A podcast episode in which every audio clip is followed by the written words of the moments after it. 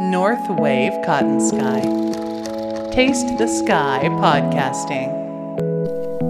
テイストザスカイポッドキャスティング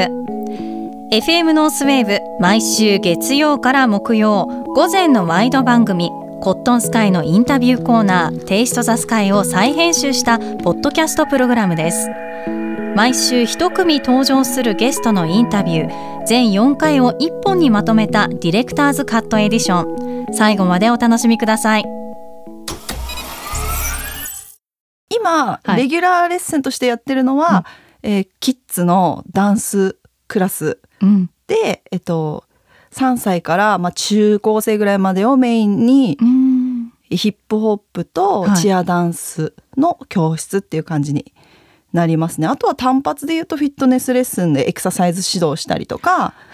はい、あとはプロボの活動で手話ダンスさせてもらったりとか、ミスコンのダンス講師もやらせてもらってるっていう感じになります。そうなんですねはい、そうなんです。えもともとそのダンスとのえうん接点というかはい。始まりは何でしたか始まりは、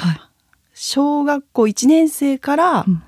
バトントワリングって言ってわかりますあバトン投げたりとかあそうですぼっこみたいのをくるくる回しながらあ踊るダンスなんですけーどうんかっこいいですねいやそうなんですけど、まあ、うん昔ってか私今年で40歳になるんですけどいや私の小学校おいあ若いありがとうございますあー嬉しい小学校1年生ぐらいの時って、うんそんなにダンスっていうのがはい習い事として種類があんまりなくってえでもあのバトンなんて私生で見たこともないですあよ本当ですか、うんだから結構昔はバトントワリング習ってる子あ多かったと思うんですよね。そうなんですね、はいはいはいテレビとかでこうなんか憧れのこうなんかかっこいいなっていうイベントだったりいやそ大うそうそう会とかの映像だったのかなあれなんかパレードとかしててあそうそうそうそういや私もそういうのを見てちうょんっとなんかもうミーハーな気持ちで可愛い衣装を着て、ね可愛いですよねキラキラしうてんうんやりたいなっていう感じから始めて、へえまあそれのためにバレエを習ってみたりジャズダンスを習ってみたりしながら時代とともにちょっと習い習うジャンルが変わってきたっていう感じで、あそうなんはでいすそね、こからもうずっとダンスですへえね。そこからじゃあ、はいやりたいダンスとか、うん目指すものの形は変わってきましたかあそうですねう、んそうですねなんか自然に変わってったんですけうど、んまあ高校生の時にうん自分もバリバリダンスをやってたんですけど、は高校の部活でそのバトン部っていうのがあってあそうい再び巡りあったまあちょこちょこバトンはやってたんですけどあ高校生まではやっ続けてはてたいたんんでですすねけうんど、うんまあダンスメインになってたんですけど、はいまあ、高校の部活でうんその指導するっていう後輩たちに指導するっていうところで指導者としてのこうなんていうか楽しさっていうかサポートするっていう自分だけじゃなくてこう人にこう楽しさを伝えていくっていうはあなんか素晴らしさっていうかへえなんかそういうところに気づいてうんからはちょっと指導者の道に行ってみようっていう感じで、うんまあ専門学校はこうスポーツ指導の学校に行くっていう感じに、あそうですか、はいそこからちょっと形がまた変わってくるんですよね。うわそうですよね、はまたそのバトンきっとねはい、高校で部活に所属された時だったらきっとあゆみさんが一番経験がある状そ態うでそうですね。。っていうことですすもんね。はいえじゃあ高校のその期間でガラッとこう、まあ、新しいものを取り入れたっていう形になるんですかね指導者側の視点だったりそうですね。なんか自分で振り付けとかしてみたりとか、ああそうですか、はい、自分でプログラム組んでトレーニングしてみたりっていうこと、うん、人をサポートする側の楽しさまあもともと私ひ人前にボンって立って真ん中で踊るっていうタイプではなかったので、そうななんんかだあこういうのも道としてこうダンスをやっていく道としてこの先にこういう選択肢もあるんだっていうことに初めて知るっていうかもうなんかダンスをやっていたらもうすごい上手な人がダンサーになるしかないって思ってたんですけどああそうじゃない楽しみ方とかそうじゃないダンスとの関わり方があるんだっていうことにう、うんまあ、そこで気づいた感じではあるかもしれない結構レベルの高いチームクラブチームに入ってたんですねでで高校生の時も入ってたんですけど学校外ですか学校外でうんでやっぱり常に全国大会とか世界大会となかるほどもう高いレベルを目指しているメンバーの中にいたんですよねだからもううまいとか順位が正義みたいな、えー厳しそういやどう厳しかったんですよね楽しかったですかそれはそれで、なんか今思えばうん楽しかったのかちょっとわかんないんですよねそのぐらいきっとレベルが高いですねそうなんですよねうんでその時にやっぱりこう部活とか、うんその地域の人とかと一緒に運動するっていうことのなんか視点が違うところからこう見た時のあーダンスの楽しさというか素晴らしさっていうかまあ、可能性とかうんうんに気づけた、まあ、今思えばですけど、うんうん まあ、気づけたのがそこかもしれないですね。うん振り返るとっていう部分ももちろんあると思いますけどはい、だって見て楽しんでもいいしうんまあプロにならなくてもそこの楽しさで習い事にできるのもすっごくいいし、はいはいはいいろんな可能性があるっていうことですもんいねや。そうなんですようね。ん、こう突き詰めてきたあゆみさんだからこそ見れる見られるこう視点形式ですねそれは。そうですねそして、うんやっぱり劣等生だったのでえーその運動も苦手だったんですよねダンスを始めるまで。そんななんかそんなことありますかなんでスポーツも楽しいと思ってなくってはあダンスを通してなんかこうスポーツの楽しさっていうのを少しずつうん気づけた部分もあるので、まあ、自分みたいに運動が苦手とか、うんダンスなんて絶対できないっていう人にもこうそういうできない人の気持ちが分かる指導者にななりたいっていうふうにうん思うようになり始めてだってほとんどの人がダンスに苦手意識を多分持ってるっていう日本だと特にそうかもしれないですよね。でも楽しめるじゃないですかダンスって。そうですよね。なので、ななんかそういうのをもっと伝えていける存在に自分なら劣等生だったからこそなれるんじゃないかなっていうちょっと思ったのですね思いました。うんなんかこうあゆみさんの人生の、今まだ一部かもしれないですけど、すごく見させていただいたっていう感じがしますね。そうですね、うん、あったかい感じします。いやでもうん、本音を言っちゃう とやっぱりこう勉強がそんなに好きじゃなかったもっと好きじゃなかったとい うか勉強ができなかったのえでー、まああ体動かすかみたいな感じで。へー えーでも苦手が生むものとか苦手がつなぐ縁ってすごくないですか。そいうや思まうあとそうですうね。んはい私の頃だと運動会ではよさこいはいはい披露はい。が多分どうですかね始まったぐらいだったのかなでもやっぱりすっごく楽しかったです、うんそうですよね。うんあれもあれはダンスってのいい一つの表現と言っていいんですかねいやまあそうですねダンスって本当に幅広いので、うんまあよさこいもダンスといえばダンスですよねね音楽に合わせて体を動かす、うん、あれがこう授業にあったっていうことで、はい、やっぱり楽しみにしてたし、はいはいじゃあ今の子ってダンス授業どんな風にやってるんだろうとかって考えると羨ましいそうですよね、うん私たちの時代よりもダンスが身近になってるなって、すごくそう授業もそうですけど例えばうん TikTok とか、そうですなんね か k p o p ダンス k p o p もみんな踊るじゃないですか。そうですねそう SNS でいっぱい流れてきますよねなんかみんな真似して軽く踊れるうん若い若い子っていうか小学生とかも、うん、みんな踊ることに関してそんなに抵抗ないんじゃないかなって身近になってきてるなって感じますね。あ時代の流れっていうのはやっぱりあるありますっねて。言えますね。はい。あの本当にダンスを突き詰めてきたあゆみさんから見て TikTok とかってまた、はい。振り付けっていう感じはしますけどダンスとまた違うのかなってなんかああいうムーブメントってどういうふうに感じるんですかまあでも、うん私ダンスって自分を表現するものとか、音楽を表現するものって思ってるんで、うんなんかその表現方法ってまあ指先だけでも表情だけでも、ねうんうんまあ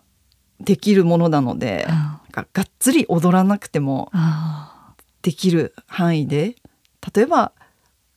高齢者の方が椅子の座って手だけ動かすっていうのもダンスだと思うしまあ、そういうことを考えるとそ TikTok もなんか手だけとか、うんまあ、本当に簡単な振りだけでうんダンスの入りとして楽しんでいけるものになってるような気がしますね。ああそのぐらいでもプロのあのダンスに携わる方が言ってくださるときっと勇気もらえる人いっぱいいるんじゃないかなって思います。そうですかねあこれでいいんだっていうのっていやいいと思います本当にうん何でもいいと思います、私のこの形でもいいんだっていううんそのいろんなチョイスがあるってすごい私幸せ豊かなことだと思ってて、うんうんうんいいですよね自分の形でいいんですもんね。いやそうなんですよ、うん別に上手じゃなくてもなんかうまいだけが正解じゃないしやわあっぱり楽しむっていうことを絶対大事だなって、まあ、やっぱりもうダンスに関わって20いや35年ぐらいになるんですけどおーもうずっとやっぱりその楽しむうんっていうことを大事に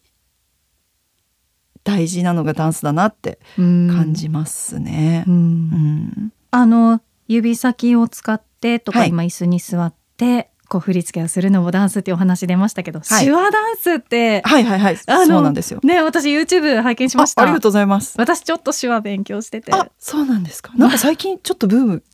ブームって言い方したらあれですけどドラマとかねそうなんかブ出るようームになってきてに乗ったタイミングにはなっちゃったんですけど、はいは いはいちょっともっともっと前から実は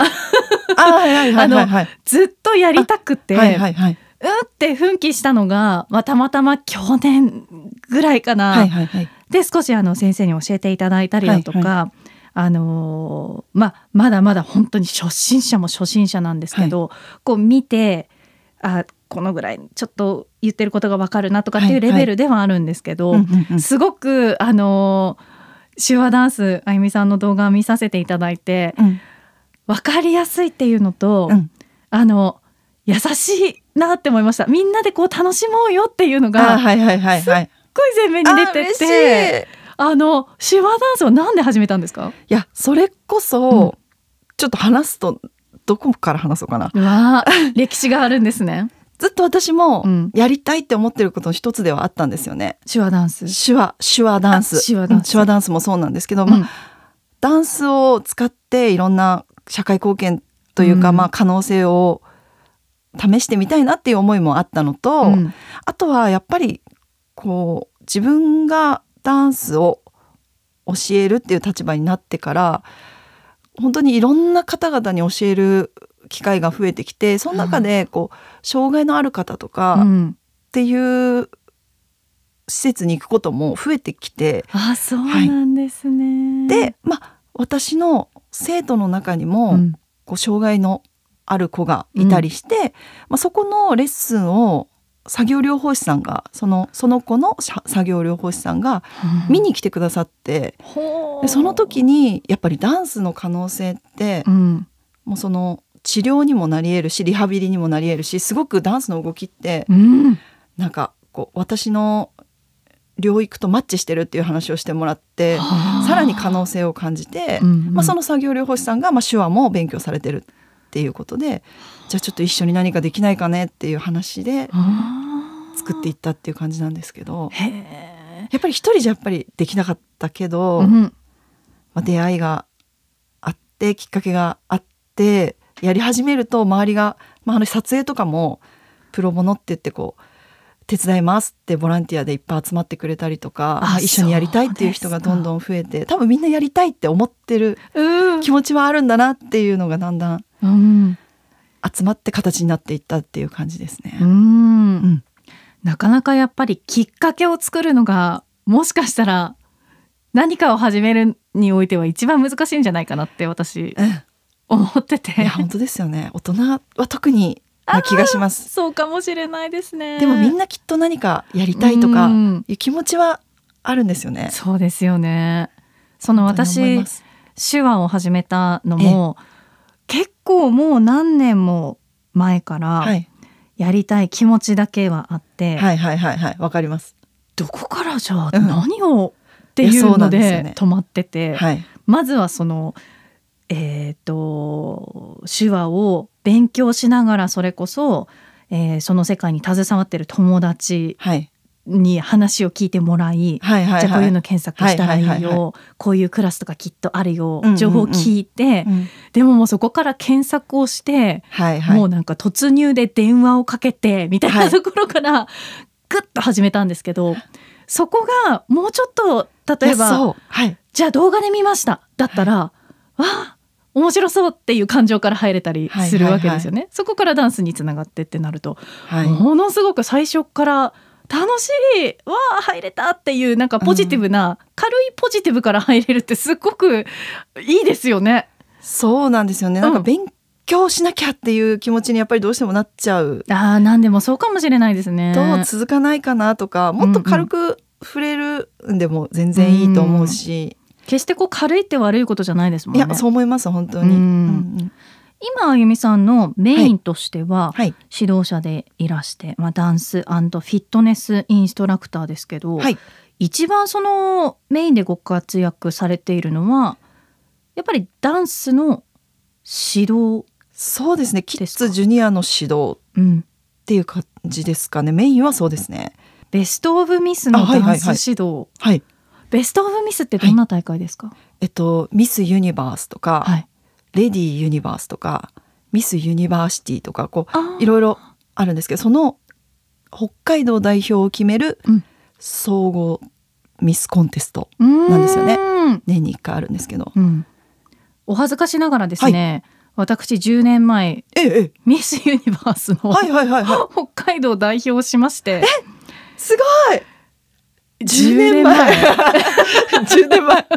はいはいはいダンスありました、はいありましたはあいりました時代が変わってるんでねまたちょっとミスコンの形式も変わってると思うんですけどあそうなんですね でもダンスとうウんォーキングとスピーチですか、スピーチですはいはいはいそうそう それ今もそうですねあそうなんですね、なんかその3つって考えた時に、ダンスが入るって、はいやっぱりなんか表現なんだなってそうですねそう思いますす私ごもい思いました、はいはい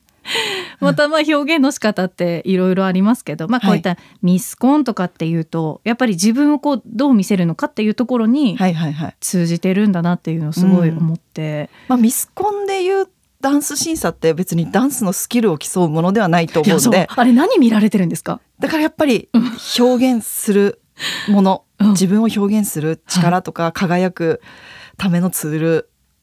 というかまあ審査なのかなと私も解釈してやってますね。それは、はいあの振り付けからあゆみさんされてるそうですねあ選曲振り付け構成演出やらせてもらってます選曲からですか、そうなんですねその構成される、振り付けをされるにあたって、はいはいはい独特じゃないですやっぱり普はい通のダンスとはまたきっと違う振り付けとかするのかなって勝手違にいますねえそうで全す然よ違いまねすはいどういうことを考えて振り付けされるんですか、そもそもうん、その表現の前にヒール履きましたヒールが15センチとかじゃないですかそれで踊れるステップって本当に限られてるんですよねやっぱりそこ配慮して振り付けしてくださってるんですねまあ私はまずそこを、まあ、怪我させちゃいけないし、まあ、自分を思いっきり表現したくてもその足不安定な状態だと多分気持ちよく踊れないと思うんで、うんまあ、足元はそんなに負担のないようななる振ほり付けどそれでもじゃあええ綺麗に例えば姿勢が見えるとかそうですねあの腕でこう表現するだかっていうなんかミスコンのダンスはちょっとポーズの連続がダンスだと思っていてそのそう美しいポーズをこうしなやかにつなげていくとか、まあうんかっこよく踊ってみたりうん可愛く踊ってみたりとか、自分の魅力を出せるようなポージングうんができるようなシーンを作ってあげたりとかしていくかな、はい。全然違いますねじゃあ本当に振り付けとしても特有のその特徴があるダンスになるわけですよね。そうですねうんあとはやっぱり素人の方もダンスやったことない方もいっぱいいるんでそうですよね。シンプルにあっていうシンプルに感じですよね。もちろん楽しいだけじゃないのは本当にそはあうなんですけどやっぱり自分の勉強というか発見というか、まあ、20年ダンスのインストラクターとしてすごいやっていくとやっぱり新しいもの入れていかないとあ自分のそういう大変さもあるんだまあ新しい、まあ、自分の中のねうんうやんうっんぱり引き出しもどんどんどんどん古くなっていってしまうし、えまあ自分自身も飽きちゃうのもそうですしえワああクワクする、まあ、楽しいこともまあ、結構苦しいこともあるけど、うんうんまあ、ワクワクはずっとしてられるなしているなって感じあてますね。あそうなんですね、20年もされていると逆にこうストックは何年もあって無敵なんだろうなって思ってましたけどやっぱりそこもアップデートしていかなきゃいけないものなんですかね。と思いますねうん。やっぱりそう思います。その振り付けにも時代みたいなものってありますか、ありますね。はあ、じゃあアップデート必要なんだ、そうですね。はあその時のなんて言うんでしょう流行りとかっていうことですかまあ別に流行りのダンスをする必要はないとは思うんですけど、うんやっぱり流行りは知っておいた方がいいかなと、まあ、子供を教えるならなおさらああそっかかなと、まあ、私もできてるわけではないですけどいやーまでもあでもファッションもそうですもんねそうですねメイクとかもうんそうだし、まあ、リバイバルヒットがあるにしてもうんうんうんやっぱりそれを知らないとリバイバルかどうかもわからないっていうことに今度なってくるわけですもんね。うはんあまあ、でもやっぱり若い子とか子供と一緒に接してるとそ,、その子たちの方が知ってるんでそこからおのずと情報は、えね入ってきて本当に学びになるっていうかあー、そうなんですね。教えてもらうことが多いかな。あー わあすごい素敵ですいやね。大人だとあ高齢者の方とかも、はいはいはい。あーもうそれはそれは全然違うお仕事のように違うでしょうね。そうです ね。そうですね。うんだけど誰でも楽しめるものっていうかその形を少し変えたり、うん伝える方法を少し変えれば、うんもう誰でも楽しめるものがダンスだなって本当になんか競うとかルールとかもそんなにないじゃないですか。音楽とちょっとのスペースがあれば、あいくつになっても誰でもーうんできるものだからなんか気軽に、うんそうですね誰でもうん高齢者の方でもうん障害のあるなしにもかかわらず、うんか関係なくできるなって思います。まあ、ダイエット目的でやってもいいしああそうか目的もそうそうね、ストレス解消でもいいし、うんさっき言ったようにリハビリとか、うんうん療育に使えたりもするし、うんまあ、エンタメとして楽しむこともできるし、うんまあ、もちろんダンサー目指すっていうのもいいし、うんうん、なんか本当に可能性はまだまだあるんじゃないかなと思ってますね。うん本当にプロのダンサーで例えば、はいはい日本中世界中でバリバリ活躍したいっていう生徒さんもいらっしゃいますかまあそうですね全国大会とかに出てる生徒は、チームは何人かいますね。そうなんはいはい。またそこを教えるって全然感覚として違いますかそうですね、うん違いますね。そこはやっぱりちょっと楽しいだけじゃそうですよねそうですね。あーそういう子たちのサポートっていうのえはえもちろん、まあ、指導をされるっていう細かな部分の修正とかも含めてだと思いますけど、うんうんうんあのプロになりたい子を支える上でそのインストラクターとしては一番何が大事ですかあゆみさんの中で。うーんでもやっぱり好きっていう気持ちうんに勝てるものはない気がするんですよね。あそのレベルまで行ってもやっぱりそこは大切ですか、もう結局うん周りがっていうか本人がだと思うっていうかまあ私はどっちかっていうと本人の思いを尊重したいうんまあ、どういうことやりたいかでその子をサポートするっていう感じでうん、考えてるので、なんでまあその子自身がどうありたいかとか何が好きかとか、うんどうしていきたいかっていう気持ちがどれだけあるかで協力する人とか、うんまあお金もかかるからサポートしてくれる人とかも増えていくので、うんまあどういうふうにそのだから気持ちをアピールするかうん、ですよね。そうですよね、まあ、だから気持ちのサポートも込みっていうところにはきっと大いに、ね、なるんだろうなと思いますけどそうですね。ねえでも楽しいってそうか突き詰めてからの楽しいってきっとさらに難しいじゃないですか。そうですねそうの、ん乗り越えた先の楽しさみたいのを知ってる子はでも強いと思います。あそっかそっかなるほどはい、なんか一個でもそういう経験があるとまた、うんねはい、違いますよねそう楽しい、いが、エンジョイの楽しいではないですけどあーその乗り越えたまたレベルアップしたっていう楽しさって、うん、まあ、エンジョイっていう楽しさとまた別なところですけど、うんそれを知ってる子はうん頑張れるので、あー一つこう達成感だったりとかの楽しさですよねきっと、うん、そうですね、うんそれもあると思いますねうわ本当に誰でも楽しめるしあの上手なだけが正義じゃないってーうん上手い人だけがやるものではなくって本当に何だろう誰でもどこでも音楽かければうん踊っていいしあの間違ったっていいし、 あの恥ずかしがらずにうん音楽に乗って体を動かすっていうことうんの楽しさをもっと感じてもらえるこう場所とかツールを増やしていけたらなと私は思っていますね。うんうん、それこそ YouTube そうそうですねね。あの発信されてますけど、はいはい。やっぱりそこから入るっていうのでもいいですもんね。なんか YouTube は、はい実はコロナの時にそのダンススタジオも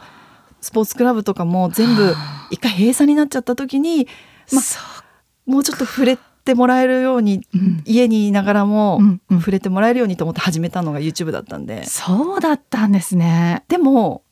なんか最初はそれで始めたんですけど、うんなんでもう生徒にしか公開してなかったんですよ限定公開でやってたんですけどそうなんです意ね。外とねそういう方が身近に感じる子供も多かったりとか楽しんで見てくれるうんお母さんも一緒に家でやったとか、なんかああそういう可能性も YouTube にあるんだと思ってあなんかそこからね YouTube を使ってーうん発表の場が、ね、コロナの期間はイベントとかもなくなっちゃったけど YouTube で作品作ってみてうんそうするとその作品を見た人から結構連絡が来たりとかして、うんまた違う活動につながってったりとかそうですか。なんか時代だなって時代ありますよねね。えでもやって みないと分かんなかったんいでや、そうですようね。ん、何でもやってみることで可能性を広げてあげられるなら、うん。まあ、まずは私が動いてみようっていうあ気持ちでですね今は。ーうんうんだって私たち大人からしたら、そのコロナって突然こんな世界になって、うんびっくりじゃないですか、うんでも例えば5歳とか6歳の子供だとコロナ禍が人生のほとんどだから、もちろんそれがいいことっていうことはみじんも思いませんけど、はい常識が違うわけですよね、はいはいはい、その人生の中で何を常識と捉えてるかって、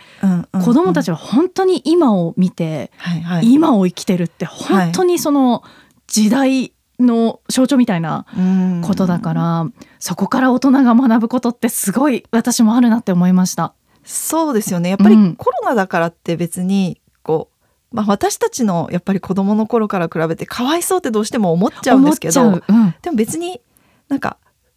まあかわいそうですけど、うんうん子供たちはハッピーに日々過ごしてるわけで、なる術をきっと見つけてるんですよねそうそうですよねちゃんと。なんでその、うん、できないことっていうよりもできることを探してあげいやるっていうことを大人ができたらなっていう。そうですよね。うん、そうですね。うん、なんかその姿勢も子どもたちから学ぶべきものだったのかもしれいないや、ですね。本当そうですね。この期間ってはいうん、ダンスフィットネスインストラクター佐々木あゆみさんでした。ありがとうございましはい、た。ありがとうございました。